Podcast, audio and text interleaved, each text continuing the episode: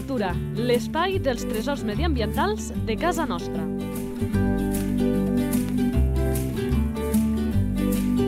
Un espai conduït per Francesc Balanyà. Doncs eh, ja hi tornem a ser aquí per fer el que resa aquesta sintonia inicial, que és parlar dels nostres tresors medioambientals de casa nostra. I sent Lleida un territori tan divers fa que tinguem molts habitats i, per tant, moltes espècies de les que paga la pena parlar-n'hi. La d'avui, a més, és de les que ha portat història per la batalla, per conservar-la, i qui ens explicarà és aquesta història, aquesta batalla, però també les peculiaritats de l'espècie, en Joan Vázquez, el portaveu d'Icena, portaveu que ja teníem fa unes setmanes parlant d'un altre ocell emblemàtic de les Terres de Lleida, com era la cigonya. Joan, molt bones. Hola, bones.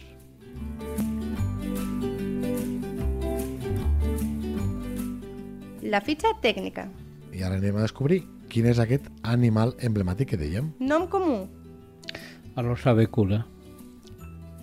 Us en recordeu, eh? Segur que al cap molta gent fins i tot ja ha pensat no només amb l'animal, sinó en un espai, amb aquesta timonera del fes. Sabeu per què se li diu a l'ossa becuda, no? Perquè té el bec molt més llarg que la resta d'espècies similars amb ella.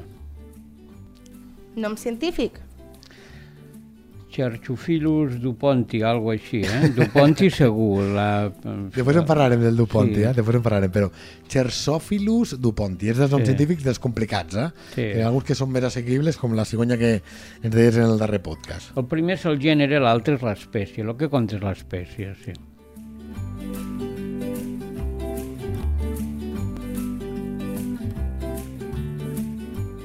Alimentació. Bàsicament inse- insectes, no? com la majoria dels alàudids, que són la família que els representen, són ocells així esvelts, no com un pardal que és més arrodonit, amb la cua més o menys llarga, coll estirat, mm, marrons, sempre marrons, perquè viuen en, en espais que no són forestals, viuen a terra, o sigui, fan el niu a terra i la seva capacitat de no ser sorpresos és el mimetisme, o sigui, es, es queden camuflats al terra i volen molt alts. La losa becuda és molt difícil veure la terra. En general està volant, però vola, pot volar a 100, 150 metres i per tant se distingeixen pel cant, que té un cant molt característic.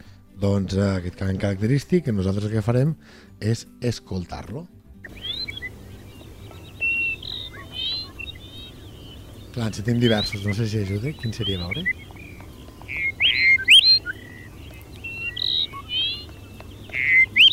Aquest, aquest, repetitiu, el que sona més fort de fondo i el tirulí... Sí, aquest, sí. Bueno, clar, eh, eh, quin problema hi ha? Que quan estàs allà a la timonea del fes, pues a l'àudits n'hi ha vàries eh, d'espècies i per tant tots tenen uns cants bastant refinats, potents i, mm, bueno, Aflautats, sí. has de ser una mica, sí, aflautats, has de ser una mica entenedor, no cal que siguis un expert, però els que van a buscar la losa becuda la troben pel cant únicament, eh? Clar. I no fa massa una curiositat, mm, o sigui, quan van fer fora l'aeroclub mitjançant una sentència eh, gràcies a un contenciós presentat per Ibcena en el pla d'aeroports que la Generalitat contemplava fer fer un aeroport, el de Alguaire, s'havia de fer la Timoneda. bueno, ja sabeu, vam estar lluitant durant 30 anys, eh? Doncs, però que va ser a l'octubre del 2014, ara fa eh, 9 anys pràcticament, en el que es guanya aquesta sentència i tenint en compte que ja era un espai natural propietat de l'administració, el tribunal va considerar que si a més a més vivia una espècie que de tota Catalunya només està localitzada allà, doncs van considerar que de llocs per volar n'hi ha molts, però moltíssims, i per tant bueno, va declarar nul el pla d'aeroports que tramitava eh, la construcció d'un aeroport allà, entre altres coses, arreu del país, i bueno, van guanyar i els hi van donar... Bueno, ells van pensar que presentant un recurs al Suprem estaríem quatre anys entretenint, marejant la perdiu, i van estar només un mes. Els del Tribunal Suprem van dir que ratificaven la sentència del Tribunal Superior de Justícia de Catalunya i els hi van donar pocs mesos perquè es retiressin. I llavors va venir un francès despistat cap allà al... Jo diria que és el 2018, algo així, eh? 14, sí, 17, 18, Bueno, ell tenia registrat un ornitòleg que ja hi havia l'ossa becuda, però havia estat declarada extinta per la Generalitat, perquè no s'havien sentit cants ni s'havia localitzat l'espècie. ¿vale? Per què? Producte de l'aeroclub que segaven la timoneda, la gent recordarà que van fer moltes protestes, passaven amb els vehicles pel mig, les avionetes, bueno, la qüestió era malbaratar aquest espai tan maco. I bueno, el tio va, va aparèixer, era descone, desconeixia tot això, i va arribar allà per sentir la losa, la va sentir. I es va ficar en contacte amb els Alico, l'Institut Català d'Ornitologia, va dir, ei, he sentit tants mascles i tal i qual. Hòstia, però si està extinta. No, no. La losa, al veure que allà eh, la normalitat tornava a estar-hi, malgrat és una superfície molt petita, necessita ampliar-se, així ho diu la declaració d'impacte ambiental del Segarra Garrigues, que s'ha d'ampliar aproximadament en 250 hectàrees més, perquè només té 125 hectàrees, doncs l'ossa va tornar. Gràcies al, a aquest francès, que ell no sabia res, que s'havia extingit, va anar-hi a sentir-la, la va sentir. Mm. És una passada. Eh? És una passada la, perquè, a més, recordo que a Ibcena, com diuen a castellà, os cayó la del pulpo, que no han fet l'aeroport, però no sé que ja no hi és, que no sé què, que no sé quantos, i, i després quan va aparèixer la gent encara deia barbaritats més grosses, que l'han portat, que no sé què, que no hi és, que s'ho han inventat, per no reconèixer doncs, que sí que aquest ocell eh, el teníem allà, un tresor medioambiental que paga la pena recordar que és un mes dels que tenim als secans de Lleida que la xarxa Natura 2000, i jo ho he repetit moltes vegades, aquest espai que protegeix la nostra biodiversitat, que Europa deia cal que cada regió, és a dir, cada comunitat autònoma, detecti quins hàbitats peculiars té i en protegeixi una part significativa, però no especificava quin percentatge. A Catalunya, i ens ho reconeixia Europa, el que més interès tenim és per les zones estepàries, i aquí n'és una. I aquí dona la sensació que allò sempre, i crec que encara a dia d'avui, molts lletans ho segueixen veient com un secarrals sense cap mena d'interès. Bueno, però és per una qüestió educativa. A les escoles de Suècia, a les escoles de Noruega, a les escoles d'Alemanya, s'estudia el medi natural i s'estudia la importància de la preservació i la importància que té la biodiversitat. Cal tenir en compte que la losa becuda, al setembre de l'any passat es va aprovar el catàleg de vertebrats en perill d'extinció, la losa becuda. Està allà. Per què? perquè eh, en la llista en perill d'extinció, en la llista aquesta estan aquelles que estan en el limbe, en el limbe de la desaparició absoluta. I aquí a Lleida tenim vàries, entre elles una que té el nom d'una associació companya nostra, que és la Trenca. La Trenca només cria en una finca de Lleida de tota la península ibèrica. És, lo, és el vertebrat més amenaçat de tota la península. De tota la península, sí. No lo sé, el vertebrat Però que amenaçat. també està a Lleida, juntament amb, amb la losa becula. La, losa, la, la trenca va arribar a, a criar, a, a tocar de la, de la timoneda, perquè allà hi passa un subcanal del canal d'Urgell, hi ha, hi ha hi ha una... li agraden aquests arbres tan grans que són els plataners mm. i allà criava, però bueno, també criava a l'Empordà i també criava a la franja i degut, a, diuen, al canvi climàtic, eh, bueno, només ens queda aquest nucli i que cal dir que s'aguante per circumstàncies de reproducció. Salut de l'espècie. Amb aquesta losa becuda, eh, no sé si dir curiositat o ja és normal, si un mira, perquè allà ho expliquen, no sé el punt d'actualització que pot arribar a tindre, la famosa Viquipèdia, en castellà la Wikipedia li dona a l'olosa becuda eh, l'etiqueta de quasi eh, amenaçada, quasi. Eh? Però te'n vas a la Viquipèdia, però això Calana. de quan era Viquipèdia aquesta? Clar, se suposa, passat? suposo que ho deuen anar actualitzant, eh? però en canvi ja a Catalunya està dintre l'apartat d'amenaçades i amenaçades doncs, en diverses categories. Està amb la de vulnerable. No, dir que és, no, és... això no s'ha actualitzat. O sigui, catàleg que és el que conté catàleg de vertebrats en perill en, en d'extinció. D'arreu de l'Estat, de Aprovat al Catalunya? setembre de Catalunya, del setembre passat, en perill d'extinció. I a l'espanyol no ho sé, perquè clar, a Espanya hi ha més aloses becudes que a Catalunya. Sí, Sí, eh? Hi ha els Monegros, hi ha a la Manxa, hi ha en molts altres llocs. No? I sobretot on n'hi ha molta és al nord d'Àfrica, perquè és mm, una espècie, podríem dir, pròpia de les zones semide- semidesèrtiques. Sí, de fet, eh, ens va molt bé per parlar Distribució. d'aquest espai, que si un mira els mapes de distribució, segurament han anat canviant. Sí que és cert que Catalunya, diguéssim, és les Terres de Lleida és la punteta que, que mm. queda del que arriba de, del, Del nord, del nord de, de, de l'estat. Eh?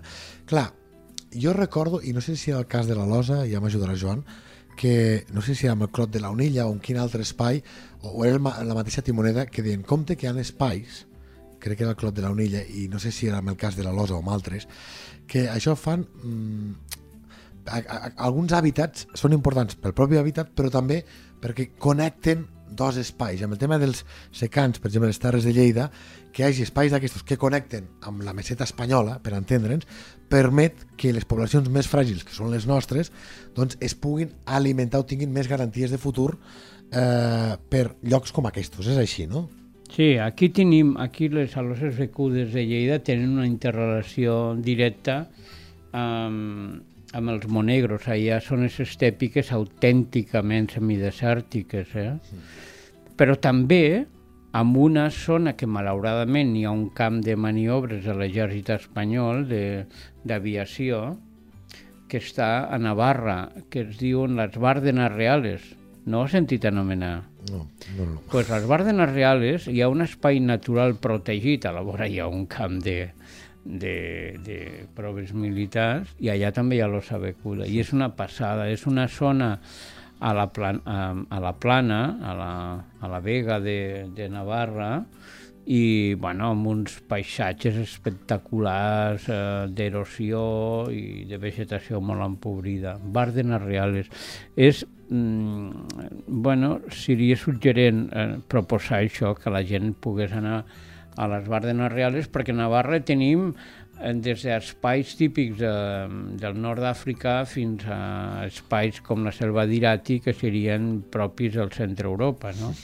amb, una, amb una fageda espectacular. Hàbitat. Clar, hem parlat una mica del, de, de l'espai que necessita la, la losa becuda. Clar, a les, per exemple, Terres de Lleida, eh, trobem a la Timoneda d'Alfés, no sé si n'hi si ha on havia hagut altres indrets. Home, aquí havien tingut hasta pioc salvatge. El pioc salvatge és la butarda en castellà, també de les zones estèpiques, però aquí eh, la, la industrialització en el camp agrícola i la, la intensificació dels regadius ha suposat un inconvenient i un, en aquest cas, en, ha suposat la principal causa d'extermini de la majoria d'espècies en, eh, estèpiques. El fet és de que quan s'aprova el Segarra Garrigues, Europa no concedeix l'autorització perquè considera insuficients els espais dedicats a la preservació d'aus. Són les aus més amenaçades, cal dir-ho, que tenim a Catalunya. I encara que ens sembli que no serveixen per a res, els secans també són productors d'aliments d'alta qualitat, sobretot en minerals. Tenim la cibada, tenim l'ordi, tenim, tenim el blat, tenim, bueno, no sé, tenim les aumelles i tenim l'oli, l'estrella. Per tant, eh, això ho podem conreuar al secà i, i de vegades ja tenim secans aquests amb petites dotacions d'aigua per tal de garantir la collita, com és el, el, el, El rec de suport. el Garrigues Sud, el, el, el Segrià Sud, eh, que agafen aigua, només per quantitats molt reduïdes. No estem parlant ni d'espersió ni tal, No, no, és no, sí, gota sí. a gota. S'omplen a la bota. Eh, precisament sobre aquest canal Segarra Garrigues, sobre aquest protegir aquests espais, si no vaig errat, eh, la xarxa Natura 2000 preveu que quan hi hagin els espais de protecció havia d'haver de cada zona, si ho dic malament també corregeixes, els plans d'usos i gestió. Havia d'haver uns documents que diguessin, amb aquest acord eh, entre totes les parts, què s'hi pot, què no s'hi pot fer i què fas per promoure... Ja es van per, aprovar el 2010, els plans gestió. Però de cada un de, dels espais? Uh -huh. Cada un hi ha un I no document, no hi ha sabien- tres documents, un d'ells és plans gestió. Però esclar, en els plans gestió diu que, per exemple, en, el, en, en la timoneda del FE s'ha de compensar, ha d'haver unes ajudes compensatòries per tal de garantir les poblacions com la Losa Becuda, ja que parlem avui de la Losa Becuda, d'un augment de 250 hectàrees més, que això no s'ha fet. Els plans d'ús i gestió estan per eh, aplicar-se. També ho diu la Declaració d'Impacte Ambiental de Segarra Garrigues, també ho diu. Però en aquest país eh, se fan normes, se fan lleis i malauradament el més incomplidor de tots sempre és l'administració, sempre, malgrat els que surten són pagesos, ramaders, no sé, de tot, però el principal incomplidor. I això, mm, bueno, ja veurem què passa, però estem a punt de portar-ho en justícia, perquè el que no pot ser és que una espècie que viu en el límit de les seves capacitats en només 125 hectàrees i per, per, per, per aprovació d'una DIA, que és una declaració d'impacte ambiental d'obligat compliment, se la passin pel forro. Doncs no, la llei l'ha de complir tothom, tothom. I, me, I més qui ha de ser exemplaritzant i exemplar en tot Sobretot, plegat. sobretot el que les dicte, no? El que no pot ser és que les dictis pels altres. Bueno, és I una per- mica i- trist. Els secants, la veritat és Eh, que... eh, espera, Joan, que et volia preguntar, perquè clar, el, el que estàs dient ara, coneixeu-vos a vosaltres que teniu, i ho dic com a avantatge, que sou incisius i que no deixeu passar els temes, m'imagino que el que ens has explicat ara ens has recordat el que marcava aquesta normativa de pràcticament duplicar l'espai en hectàrees, passar d'aquests 150 a les 200 i pico que has dit, hectàrees, els haurem de recordar a l'administració què us han anat dient. Ho estem mirant, ho estem no fent... tenim diners, és complicat. Escolti, sabeu què fa? Nosaltres li vam dir un dia a una secretària general del departament quan això estaven els... tenien la competència junts. Llavors, que clar, no tenim diners. Dic, sabeu què fa la gent quan no té diners? Va al banc. I sabeu que, a diferència de la Fica't gent... propet del micròfon, Joan, que si no et sentim. A diferència de la gent, la llei diu que les institucions públiques són embargables. Sí, són embargables. Saps per què? Perquè ara mateix l'Ajuntament de Lleida no seria, no seria una institució pública, sinó seria un casino, seria bé saber que, o una tenda de moda. Però la llei no permet que siguin embargables perquè sap que el nivell de corrupció de les nostres institucions polítiques és elevadíssim des de l'època en què van arribar aquí els romans, no? Sí, sí, totes les zones romanitzades. Um, Itàlia la primera, i si no, doncs només cal mirar-hi. Uh, Grècia, uh, tot, tota la península ibèrica, m'enteneu? Dius, ah, bueno, és igual, avui, no, Avui- no, avui no toca parlar Com d'això que la losa és més però, important que els però la polítics, losa eh? becuda necessita una major capacitat de superfície perquè és insuficient. Com a molt dona per 5 o 6 mascles, les femelles respectives, però hauria de garantir-se més enllà eh, amb una població més gran. No? I això és el que diuen tots els ecòlegs i tots els experts, no és una qüestió exclusivament. No sé, per això es va aprovar un pla d'ús i gestió en la, mm, perquè allò està dintre de lo que és eh, la CEPA i xarxa natura de massa melons, ¿vale? I eh, és, un, és un tros de massa melons. Eh? No, no surt com el FES. Abans sí que tenia el seu propi pla, però al fer els nous plans van anul·lar aquest.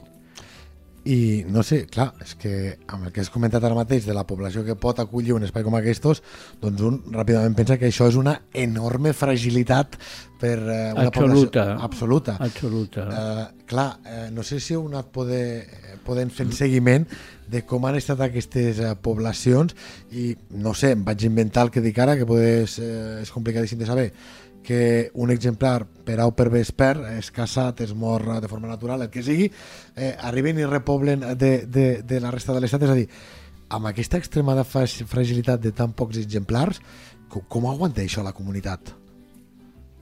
Doncs ara per ara aguante, no se sap, però amb uns mínims mínims, que es van complicant, no? Perquè els sistemes de secà són molt poc productius, això els pagesos ja ho saben.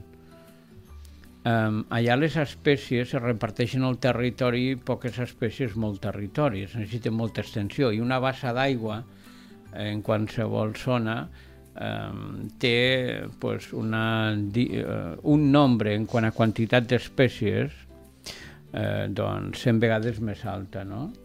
Mm, mires una bassa a l'estiu, comencen a sortir capgrossos, granotes, gripaus, cercs, eh, ànecs, peixos, eh, amb un secà. Eh, és més pobre en quant a en quant a quantitat, no en quant a qualitat, en quant a valor de la biodiversitat és més alt perquè viuen moltes espècies com la xurra, per exemple, que potser ningú ha sentit. Home, sí, Però la xurra que- la ganga, vull pensar que els tants... Almenys el nom els hi sona. Però que en tenim com a molt 20 parelles de xurra. Estem Tinc- tinc- parlant tinc- també en vies d'extinció. Tinc aquesta samarreta que fica soc una ganga, que és boníssima, és eh, superxula, d'espais eh, naturals de Ponent, i quan me l'he ficat moltes vegades la gent diu, que on vas amb aquesta samarreta? Per què dius que ets una ganga? No entenen la, la broma de que és l'ocell que porto aquí al pit, que ocupa tot el pit, no?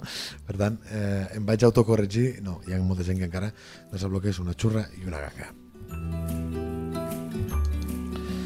i que en espais com aquests, eh, com la Timoneda del Fes, diria que és eh, que i mirarem de parlar algun dia que també tenim espècies que són úniques com el llagós de pedra es diu llagós de pedra uh, Ah, llagostos. llagós pedra llagós, llagós pedra que crec que és un, única al món aquesta eh? i la, està la Timoneda del Fes Sí, hi ha alguna varietat de, de llagostos que, sí, que són propis d'aquests llocs.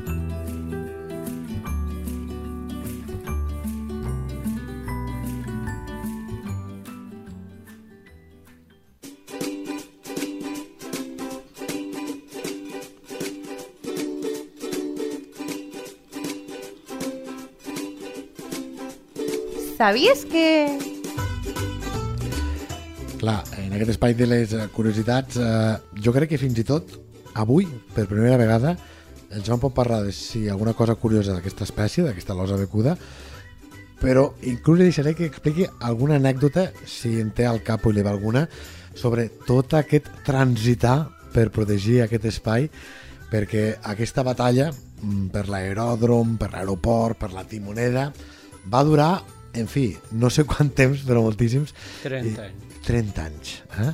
I segur que d'aquí també en surten curiositats que van vinculades. Vam estar a punt d'entrar a la presó. Segurament que bona part de la Junta d'Ipcena, en un acte de, de manifestació que van fer allà a la seu de l'aeroclub a la Timoneda, això va ser cap a l'any 95, doncs ens va denunciar el llavors president un tal Guiu de l'aeroclub ens va denunciar de que una furgoneta carregada d'ecologistes va ficar al mig de la pista d'aterratge quan anava a aterrar un pilot només amb 30 hores de vol i amb el seu fill de 7 o 8 anys. Finalment, la declaració d'un guàrdia civil mm, va dir que era mentida, que allà ningú havia sobrevolat a aquella hora, a les 12 del migdia, aquell dia, i no hi havia cap furgoneta d'ecologistes ni res. Clar, això va ser un fals testimoni que en qualsevol país aquest home i a la seva junta l'haguessin ficat uns quants anys a l'ombra, no? Tu no pots anar acusant d'un presumpte, d'un intent d'homicidi, d'un intent d'homicidi, un, Sí, un sí. aviador inexpert, amb el seu fill, oh, té pocs anys, i uns ecologistes salvatges, terroristes, allà amb una furgoneta al mig d'una pista. Doncs pues no li va passar res. I Bueno, sí, li va passar que una sentència es va carregar a l'aeroclub, però bueno, l'aeròdrom. Però, clar, jo amb això eh, sóc un incompetent, no en tinc ni la més remota idea, però jo diria que quan hi ha un vol de qualsevol aeronau, caram, que si vols un dron te, te poden caure 400.000 euros de, de multa, qualsevol eh, avioneta, doncs tens uns plans de vol que deuen costar en algun lloc, és a en dir, això aquell hauria... moment no, l'aeroclub estava i la timoneda al marge de qualsevol control. No, per exemple, què hi ha a l'aeroport d'Alguaire? Hi ha un òrgan eh, d'aduanes eh, controlat per la Guàrdia Civil i tu quan surts a l'avioneta i quan entres te passen un escàner Sí, i sí. saben allà podien anar-hi on volguessin, portar el que volguessin. bueno, eh, no, no, vull, no, no tinc cap mena de prova i el que no faré serà això, però estaven amb un descontrol en absolut.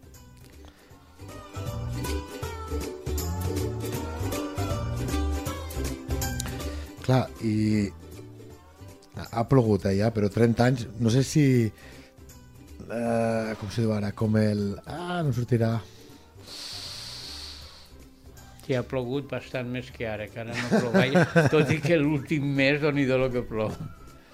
Eh, no, no em sortirà eh, la- l'altra batalla històrica que vau tindre al concurs de Montrebell, caram eh, no sé si aquesta ha estat la més no sé si dir mítica o, o llarga o coneguda d'Ipcena de batalles medioambientals que n'han tingut infinites però aquesta ha sigut de les Aquesta ha estat de les més llargues. L'autovia Cervera-Igualada eh, també va ser molt llarga, eh, que la volíem passar per Sant Guim, mm. tota una sèrie d'interessos al darrere, 10 anys, aquesta 30, però Collegats també va durar 7 o 8 anys, Sí, eh, podem sumar molts anys. Passa que moltes són coincidents, si no jo ara mateix tindria 2.500 anys, cosa que ja m'agradaria. I et volia preguntar, si, si em vols respondre, eh? clar, en aquest cas de la, de la timonada del FES, jo recordo, clar, ara, és ara, però si ens fiquem al cap de lo que se'ns va vendre llavors, de que ella tindria un aeroport, tots ens imaginàvem agafant un avió i anant a qualsevol punt del planeta, tindríem al costat de casa, els que ens agrada viatjar, doncs allò d'anar a Barcelona, que era Farragós, tota la pesca i tal. Ara hi ha sistemes com el Park and Go i coses d'aquestes que tot és molt més senzill. Clar, que molta gent pensa, ostres, un aeroport a Lleida. I arriben aquests d'Ipcena i per un, el que diu molta gent, ocellot, eh, això eh, ens ho prohibeixen, no? Eh, va haver més gent d'un costat o de l'altre que pensava aquests d'Ipcena els pelaré o que, que usted la tenien jurada o més gent que va dir eh, xapó batallant pel nostre patrimoni ambiental com ho recordes? A, a, a, aquest que et deia la gent, eh? Aquest Eh, carrer. Bueno, mira, a nivell polític, A nivell polític ja no hi A nivell polític, una anècdota és que vam, un dia vam aconseguir anul·lar, eh, eh, suspendre momentàniament un ple a la paeria.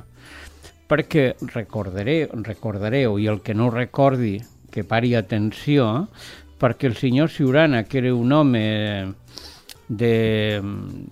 Bueno, era un home era un home, co- com diria jo, de- d'idees una mica, una mica apallessades, no?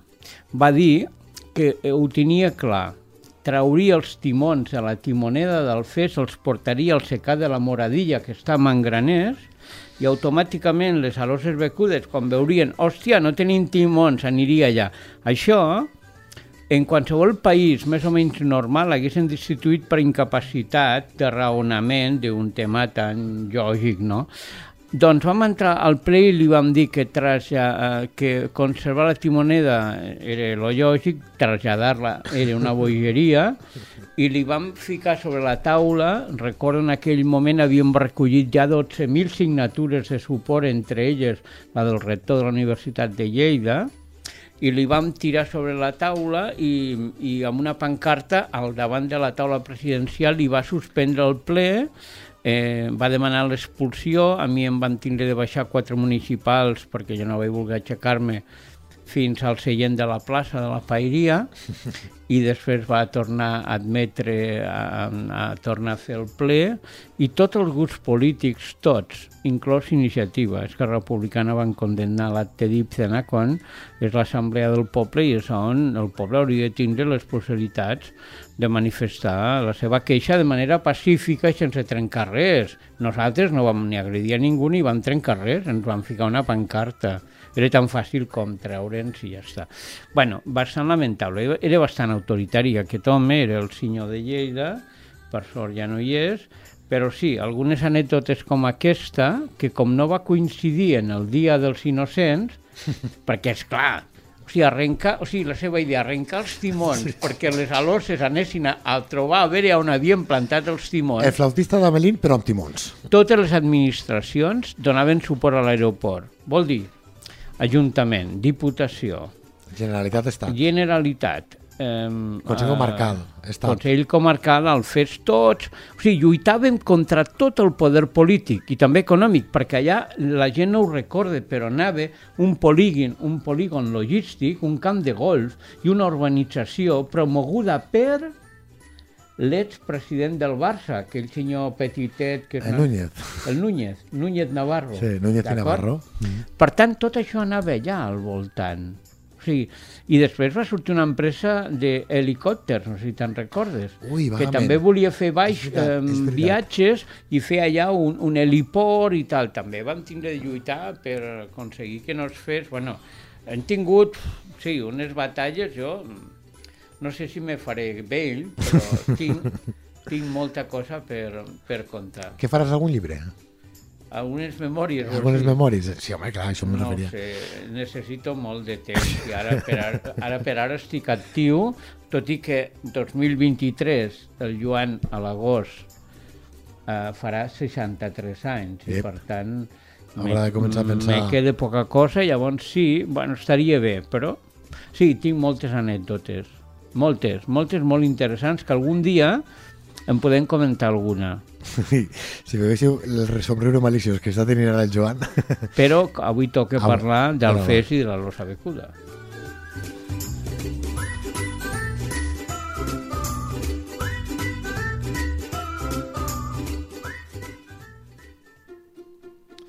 clar, a l'osa becuda.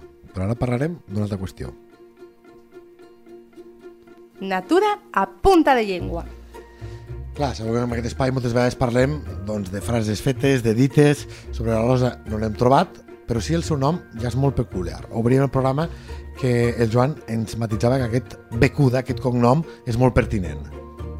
Sí, lo de becuda és perquè té el bec molt més llarg que altres de la seva, del seu gènere, en aquest cas els alàudids.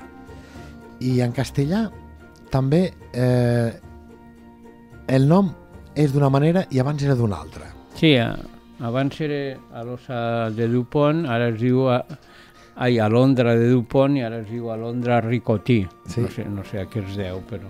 Sí, ja ho fan, això amb els canvis, eh? també amb el Picus viridis, eh, a vegades Picus xarpei, el picot verd, perquè és picot verd ibèric i aquestes puntualitzacions que fan.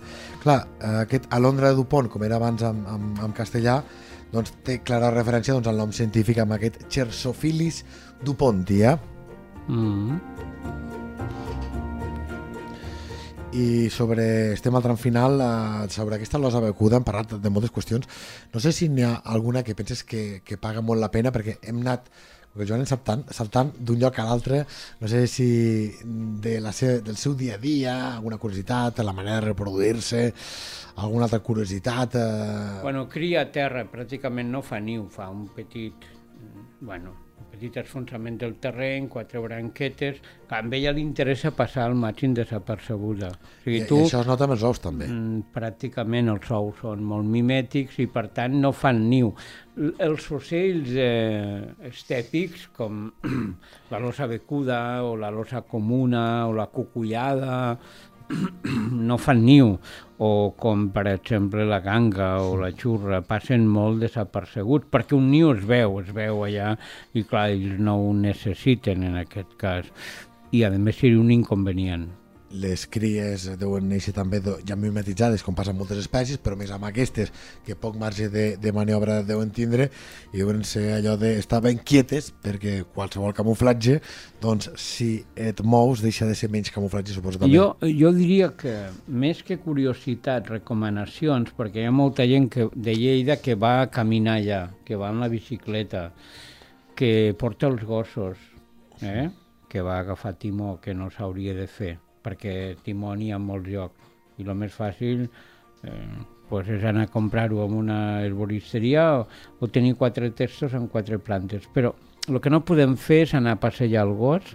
Ara eh, Trenca amb una subvenció va ficar un corda, un corda a corda, que és una corda que envolta la timoneda. En principi allà no hi pots entrar-hi, i menys en gossos, perquè els gossos tenen, un, tenen un instint caçador, són carnívors, i llavors el que fan és aixecar, matar els polls...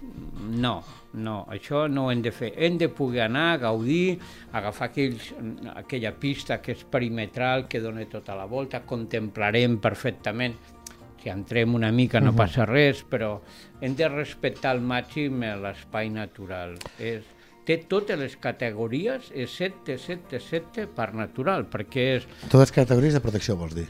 Sí, totes les de protecció. És xarxa natura, és CEPA, que és zona d'especial protecció pels ocells, és una zona d'especial protecció, sí, mm, i Spain també, té totes, eh, només li faltaria eh, en aquest cas parc natural, que seria ideal que, ja que tenim 40.000 hectàrees de secans protegides, i gràcies també a la voluntat de la Comissió Europea, és que aquestes 40 s'havien de transformar en un espai gestionat de manera conjunta. El Pla d'Ús i Gestió contemplava un òrgan de gestió que havia d'anar bueno, ben bé no, e, era igual el lloc on hi anés, però en qualsevol dels pobles que havia allà, amb un òrgan representatiu, pràcticament un òrgan com un, com un parc natural que no s'ha fet, però 40.000 hectàrees hi ha molts parcs naturals que no les tenen.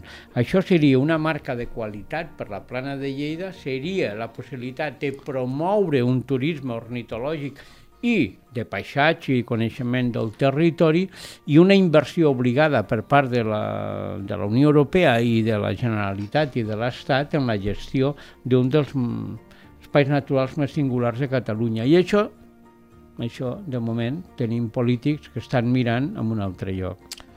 I recordem, jo ho explico diverses vegades, que l'ornitòleg més famós del món, o el que ho era abans, eh, crec que tu, Joan, t'ho he dit alguna vegada, un nord-americà, amb moltes entrevistes de grans mitjans eh, que, que els hi feien, li acabem fent aquesta pregunta de on recomanaria vostè eh, anar a visitar, a fer turisme ornitològic.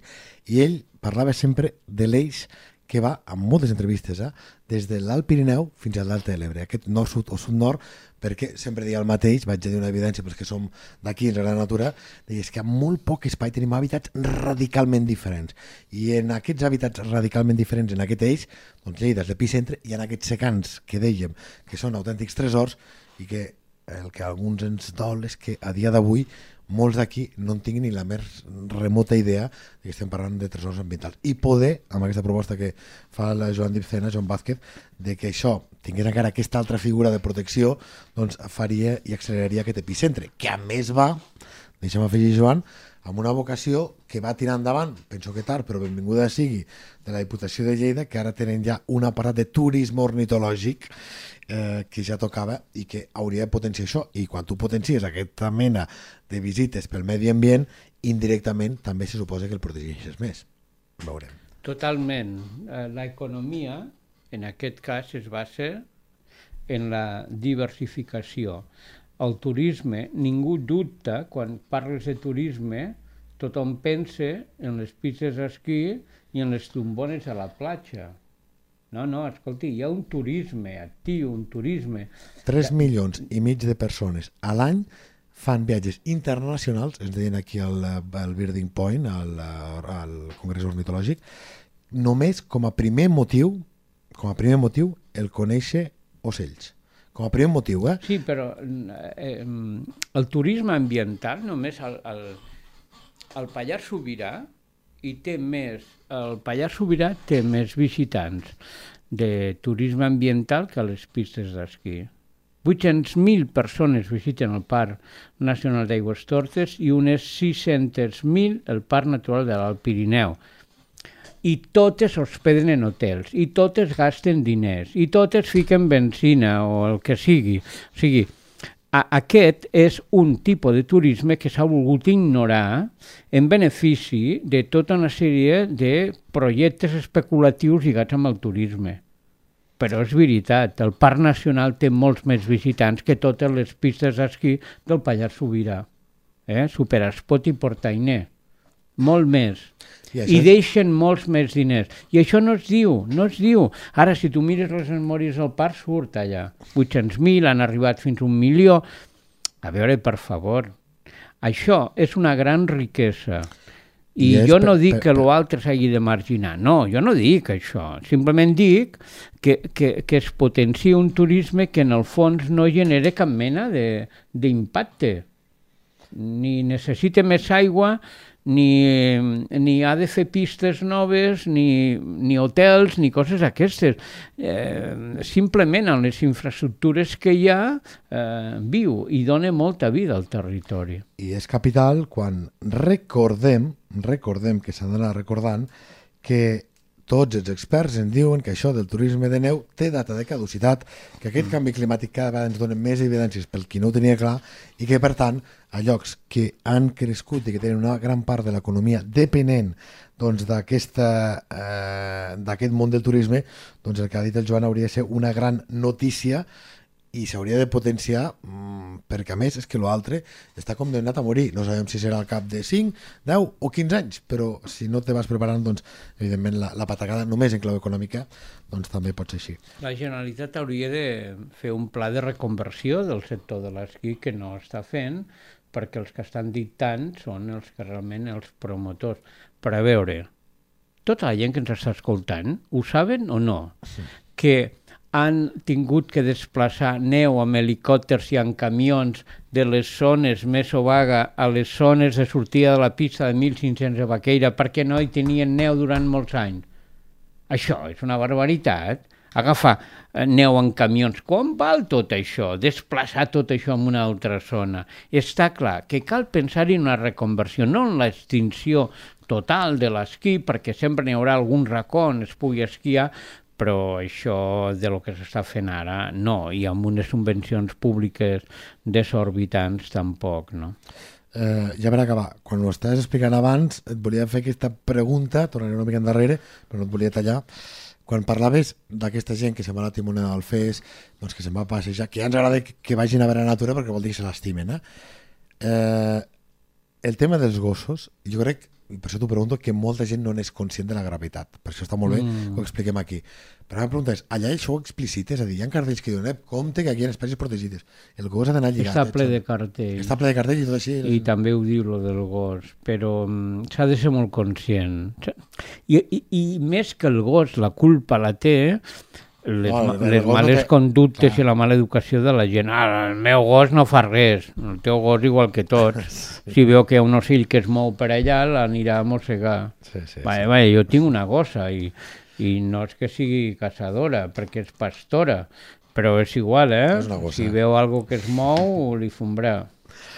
Joan Vázquez, portaveu d'Ipcena, moltes gràcies per aquesta llarga, entretinguda conversa que a mi, eh, de veritat, m'ha evocat amb totes aquestes conflictes eh, sobre la timoneda, amb aquells anys de joventut i periodisme, que és veritat, que vist amb el temps, doncs també és, és bo de reconèixer eh, l'esforç que vau dedicar des d'Ipcena, quan pocs hi confiàveu, com has dit tu, batallant contra totes les administracions i que segurament avui allò amb el prisma que dona a distància, doncs encara em sembla més lògica la lluita quan veiem que d'alors becudes n'hi ha i d'avions pràcticament no n'hi ha. Encara... I que la majoria dels polítics d'aquella època tampoc hi són, per sort.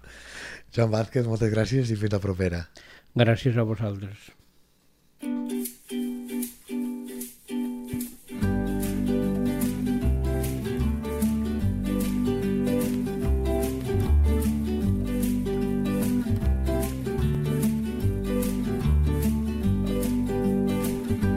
La teva entitat vol explicar un tresor de casa nostra? Un animal, una planta o un indret? Si és així, envia un correu a lleida24 arroba lleida24.cat. Lleida Natura, l'espai dels tresors mediambientals de casa nostra. Un espai conduït per Francesc Balanyà.